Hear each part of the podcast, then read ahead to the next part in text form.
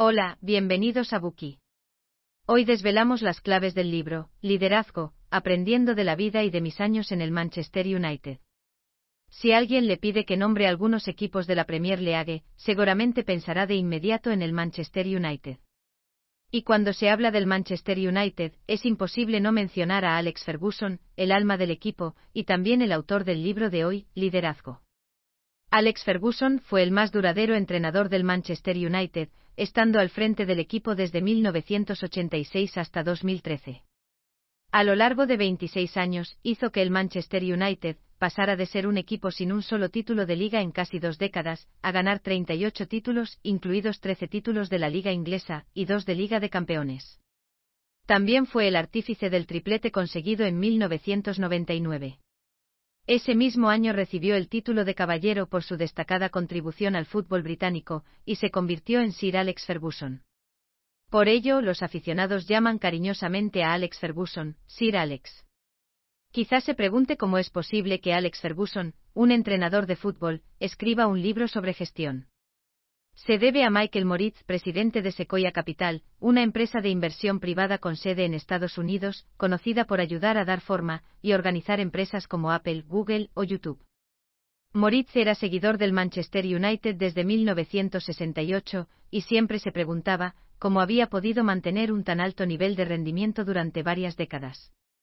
Alex Ferguson había hablado antes con Moritz sobre la posibilidad de colaborar en un libro antes de su retirada pero por diversas razones, no pudieron convertir la idea en realidad. Tras la retirada de Alex Ferguson, el proyecto volvió a estar sobre la mesa, y tras varias conversaciones, con la ayuda de Moritz, finalmente se completó liderazgo. En este libro Ferguson se centra en su experiencia como entrenador del Manchester United y explica cómo construyó, dirigió y lideró al club hasta convertirse en un equipo campeón. No hay en el libro ni profundos conceptos teóricos, ni está escrito en tono de sermón. El autor, en una narración en primera persona, resume la exitosa experiencia de su larga carrera profesional. A continuación, vamos a exponer el contenido del libro en tres partes. La primera parte, trata sobre cómo mejorar las habilidades de liderazgo. La segunda, examina los dos rasgos más característicos de los líderes. Y la tercera parte, explora la resiliencia en los líderes. Primera parte, cómo mejorar sus capacidades de liderazgo. En el epílogo del libro, Michael Moritz señala que hay muchos atributos que distinguen a los grandes líderes de los buenos gestores. Entonces, ¿qué debemos hacer para mejorar nuestras habilidades de liderazgo si queremos convertirnos en un gran líder? En primer lugar, debemos aprender a pensar y actuar como el propietario, o como una persona, que posee una participación sustancial en la empresa, aunque no lo seamos en el sentido financiero o legal. Moritz cree que un gran líder nunca se centrará únicamente en lo que la empresa puede conseguir de forma inmediata. Por el contrario, tiene en mente un propósito más amplio y desarrollará una estrategia a largo plazo para la organización. En pocas palabras, no descuidarán el crecimiento a largo plazo, mientras persiguen objetivos de rendimiento a corto plazo.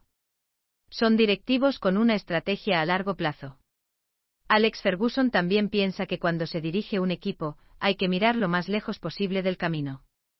Esta es la filosofía que practicó a lo largo de sus 26 años de carrera, como entrenador del Manchester United.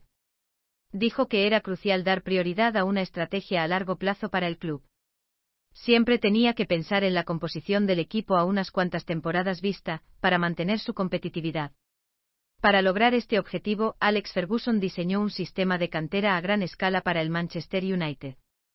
Este sistema de formación de jugadores ha proporcionado al Manchester United una fuente constante de excelentes futbolistas y garantiza un constante alto nivel de rendimiento. David Beckham, por ejemplo, es un gran ejemplo de esta gestión de la cantera. En 1986, el ojeador del Manchester United, Malcolm Fieon, descubrió a David Beckham, que entonces solo tenía 12 años. En aquel momento pasó a formar parte de la Academia de Fútbol del Manchester United. A los 17 años Beckham debutó con el primer equipo y se convirtió una estrella.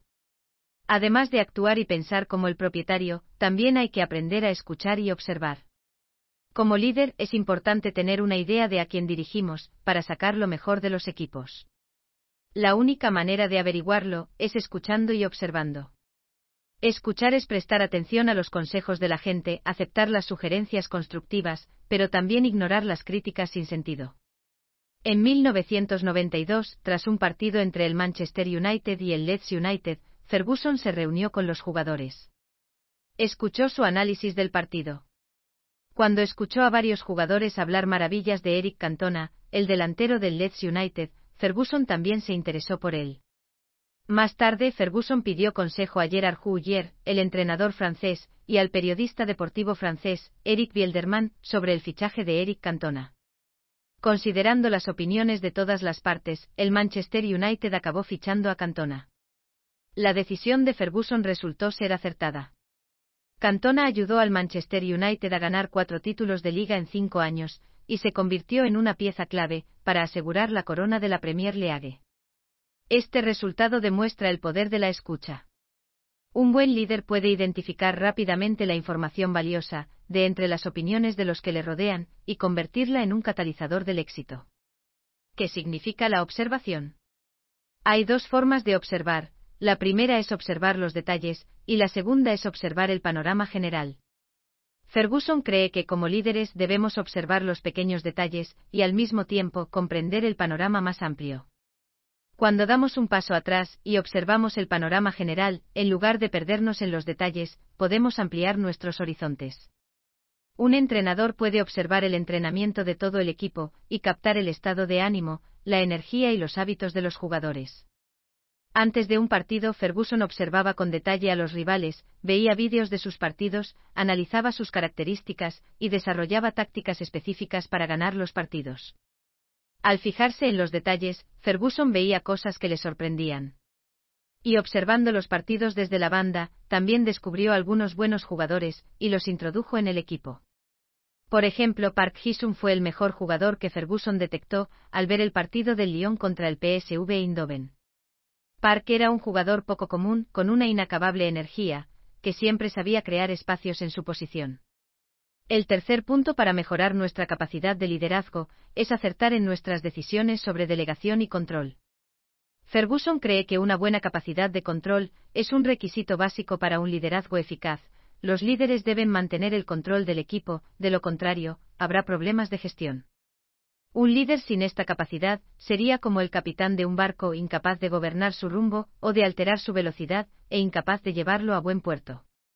Por supuesto, ejercer el control no significa tan solo regañar y enfadarnos, esto solo perjudicaría a los que están bajo nuestra dirección. Simplemente se convertirán en hombres sumisos, y se concentrarán solo en evitar la derrota. La forma correcta de dirigir un equipo es dar a la gente confianza en sí misma y fe en la trayectoria del equipo. Al mismo tiempo, Ferguson siempre tuvo mucho cuidado de que nadie cuestionara su autoridad. Por ejemplo, vendía a los jugadores que intentaban socavar su autoridad, y no permitía que en el equipo hubiera jugadores indispensables. ¿Y qué es la delegación? Ferguson cree que el control y la delegación son dos caras de la misma moneda, y que los líderes inteligentes también deben aprender a delegar, siendo esta la diferencia entre gestión y liderazgo. En pocas palabras, la delegación consiste en dejar que los directivos capaces gestionen sus ámbitos de actuación. En el Manchester United, Ferguson tenía cada departamento dirigido por un gerente. El jefe de campo se encargaba del estado del césped y del riego, los médicos gestionaban la salud de los jugadores. El jefe de la cantera se encargaba de desarrollar la cantera del equipo. Bajo la dirección de Ferguson, todos ellos desempeñaban sus funciones, y juntos lograron alcanzar los objetivos del equipo. ¿Y cuál era el trabajo de Ferguson? Su trabajo era establecer los objetivos del equipo. Su trabajo consistía en ayudar a todos los demás a creer que podían hacer cosas de las que no se creían capaces. Su trabajo consistía en trazar un rumbo que los jugadores nunca habían seguido antes, y en última instancia, ayudarles a alcanzar el éxito. Y Ferguson sabía respetar las opiniones de los miembros de su equipo, y delegar tareas, y sabía que podían hacer bien su trabajo. Por ejemplo, si el médico decía que un jugador no estaba en condiciones de salir al campo, Ferguson no les presionaba para hacerles cambiar de opinión. Por último, hablemos del cuarto requisito para todo líder, ser un maestro de la comunicación de ideas. Ferguson cree que todo líder es un comunicador, que tiene que convencer de sus ideas dentro y fuera de la organización, e inspirar a la gente para que logre lo que nunca había soñado poder lograr. Una de las cosas más importantes a la hora de dirigir un equipo es convencer a los mejores para que se unan a él, aunque puedan ganar más dinero en otro sitio. En el Manchester United los directivos apuntan a tres grupos de clientes potenciales, posibles aficionados, posibles patrocinadores y posibles jugadores. Frente a ellos, Ferguson era el responsable de vender el proyecto del Manchester United a los posibles jugadores y convencerlos de que se unieran al equipo. Para ello, Ferguson creó un equipo de ojeadores. Estableció una serie de bonificaciones para motivar a los ojeadores a detectar a jugadores jóvenes con talento. La gente suele pensar que los entrenadores de fútbol solo tienen que ser responsables de las tácticas del equipo, mientras que Ferguson cree que los entrenadores de fútbol también son vendedores, y tienen que aprender a vender el proyecto que representan sus equipos también. La incorporación de David Beckham es un caso clásico. Cuando el ojeador Malcolm Fieon vio al joven Beckham de 12 años, había muchos otros clubes que lo pretendían. Sin embargo, al final, fue Ferguson el que consiguió reclutarlo.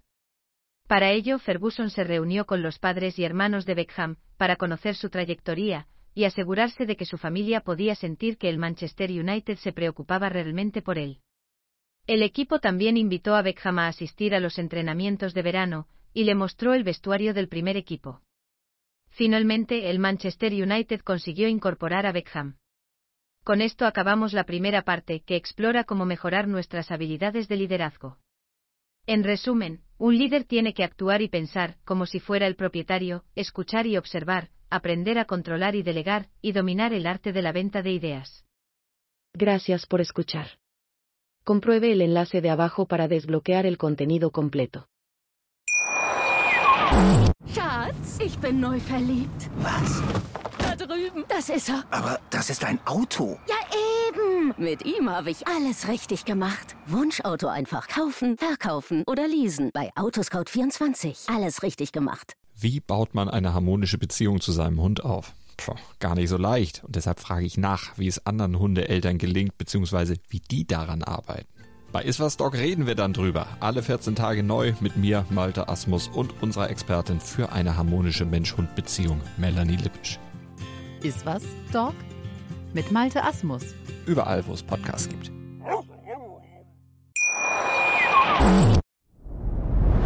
Dir hat dieser Podcast gefallen? Dann klicke jetzt auf Abonnieren und empfehle ihn weiter. Bleib immer auf dem Laufenden und folge uns bei Twitter, Instagram und Facebook. Mehr Podcasts findest du auf meinpodcast.de. Schatz, ich bin neu verliebt. Was? Drüben. Das ist er. Aber das ist ein Auto. Ja, eben. Mit ihm habe ich alles richtig gemacht. Wunschauto einfach kaufen, verkaufen oder leasen. Bei Autoscout24. Alles richtig gemacht.